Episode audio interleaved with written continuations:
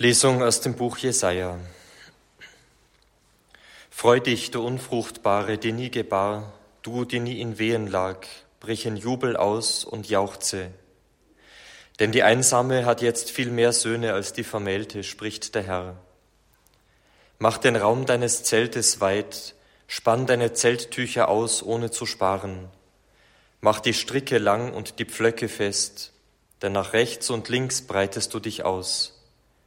Deine Nachkommen werden Völker beerben und verödete Städte besiedeln. Fürchte dich nicht, du wirst nicht beschämt. Schäme dich nicht, du wirst nicht enttäuscht. Denn die Schande in deiner Jugend wirst du vergessen, an die Schmach deiner Witwenschaft wirst du nicht mehr denken. Denn dein Schöpfer ist dein Gemahl, Herr der Heere ist sein Name. Der Heilige Israels ist dein Erlöser, Gott der ganzen Erde wird er genannt. Ja, der Herr hat dich gerufen als verlassene, bekümmerte Frau. Kann man denn die Frau verstoßen, die man in der Jugend geliebt hat, spricht dein Gott. Nur für eine kleine Weile habe ich dich verlassen, doch mit großem Erbarmen hole ich dich heim. Einen Augenblick nur verbarg ich vor dir mein Gesicht in aufwallendem Zorn, aber mit ewiger Huld habe ich Erbarmen mit dir, spricht dein Erlöser, der Herr. Wie in den Tagen Noachs soll es für mich sein. So wie ich damals schwor, dass die Flut Noachs die Erde nie mehr überschwemmen wird, so schwöre ich jetzt, dir nie mehr zu zürnen und dich nie mehr zu schelten. Auch wenn die Berge von ihrem Platz weichen und die Hügel zu wanken beginnen, meine Huld wird nie von dir weichen und der Bund meines Friedens nicht wanken, spricht der Herr, der Erbarmen hat mit dir. Wort des lebendigen Gottes. Der Herr sei mit euch.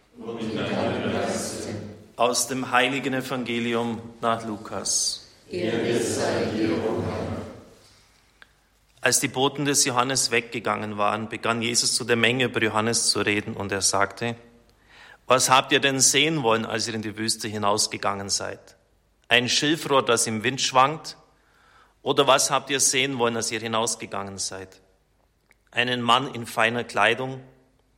Leute, die vornehm gekleidet sind und üppig leben, findet man in den Palästen der Könige.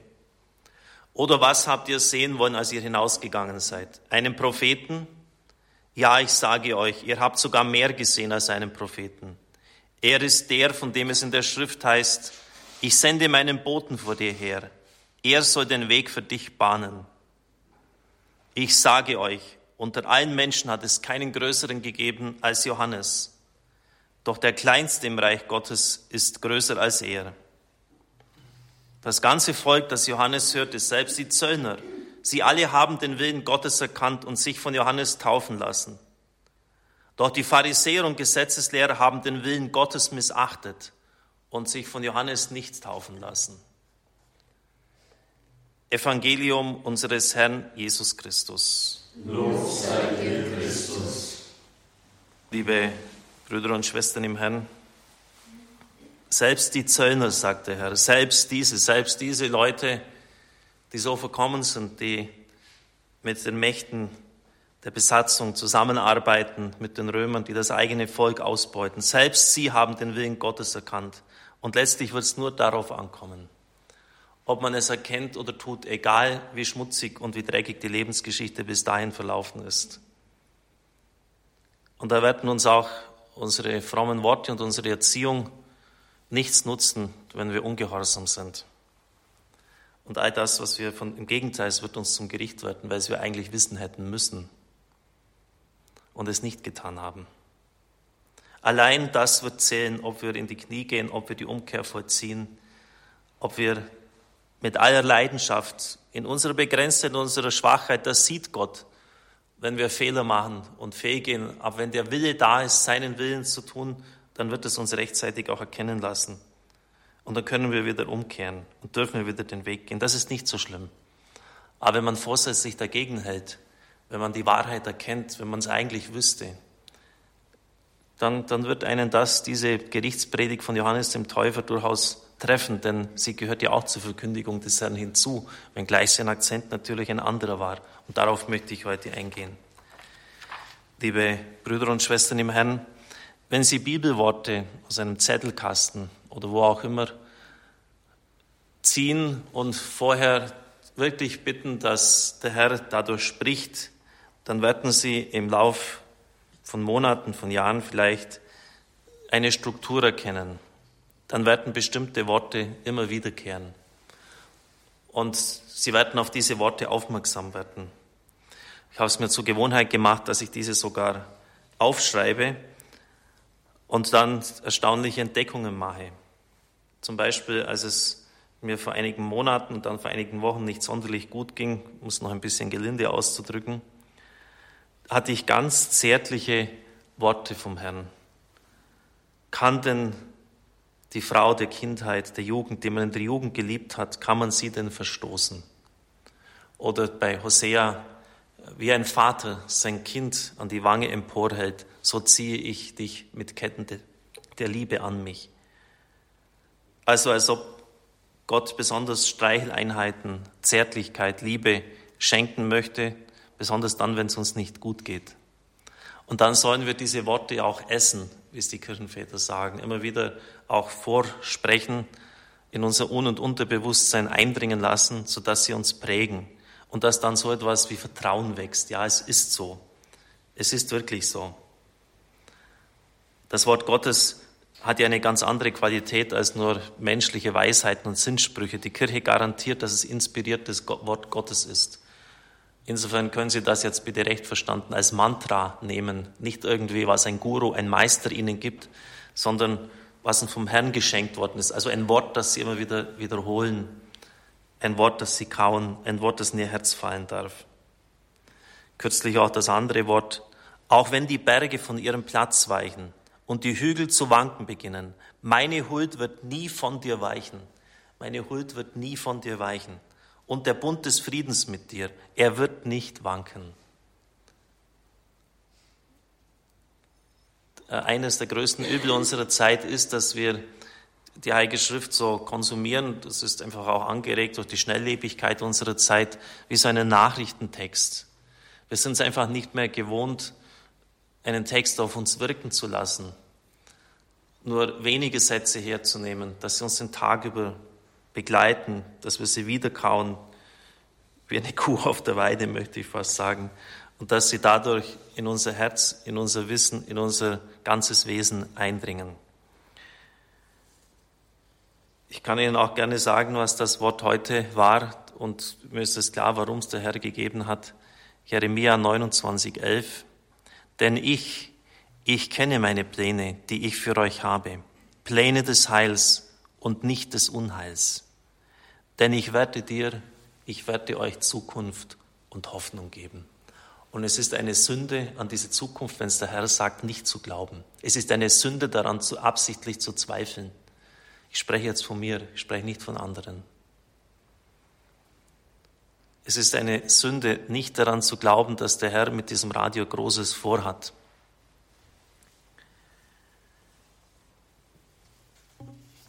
Auch zu dieses Wort vom Haus auf dem Berg, wo die Nationen kommen werden, um Anbetung zu halten, das wird sich erfüllen. Hier werden einmal viele Menschen beten und Gott die Ehre geben. Gestern hatten wir ein bisschen, ein bisschen so ein Wechselbad der Gefühle, denn diese DAB Plus Ausschreibung, die für ganz Deutschland gilt, ich habe Herrn Enders gleich in der Früh angerufen, unseren Geschäftsführer, ist ja, vertagt worden, hieß es.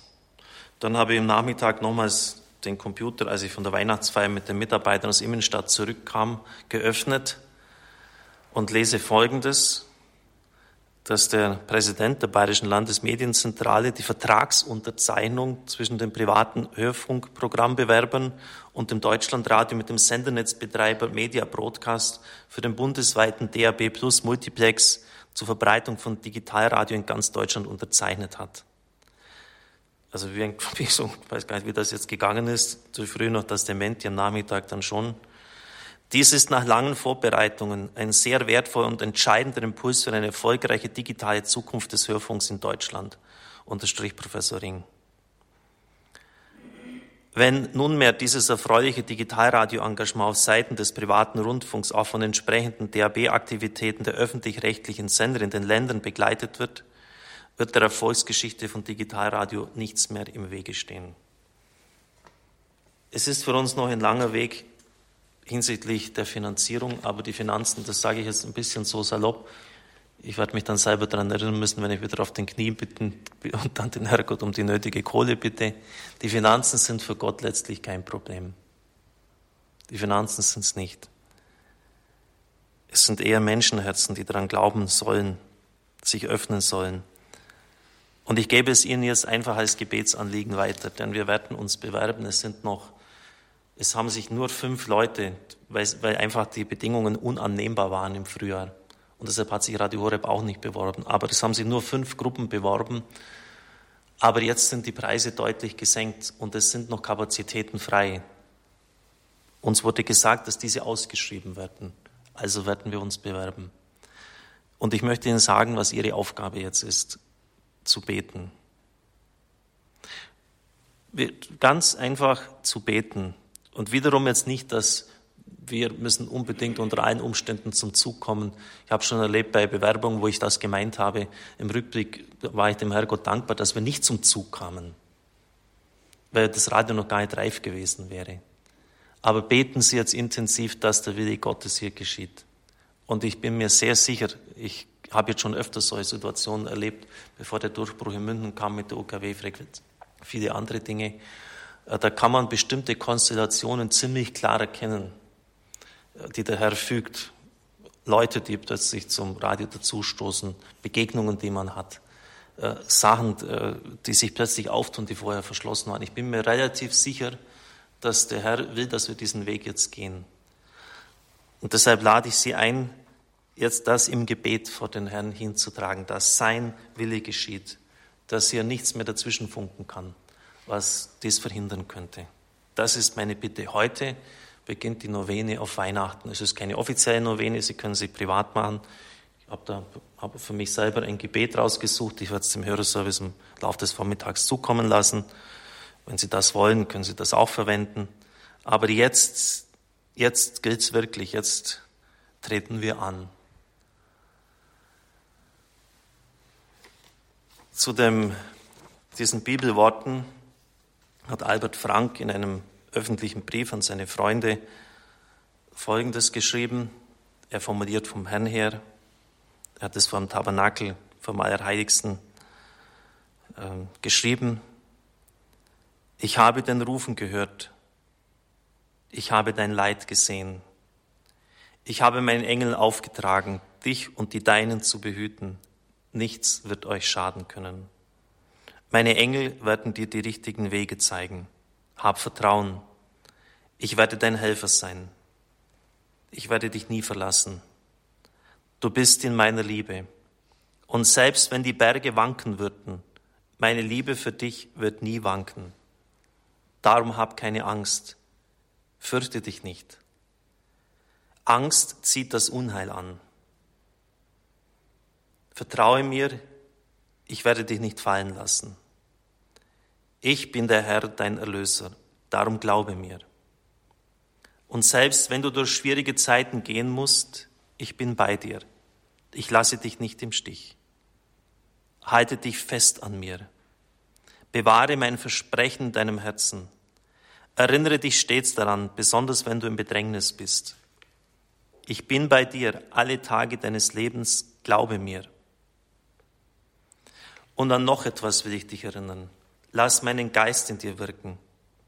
Du bist kein Waisenkind, das ohne Eltern an Einflüssen der Umgebung ausgesetzt ist. Du bist meines Geistes Tempel. Er wird dir alle Kraft geben, die du brauchst, zum Glauben, zum Gebet, zur Liebe, zur Vergebung.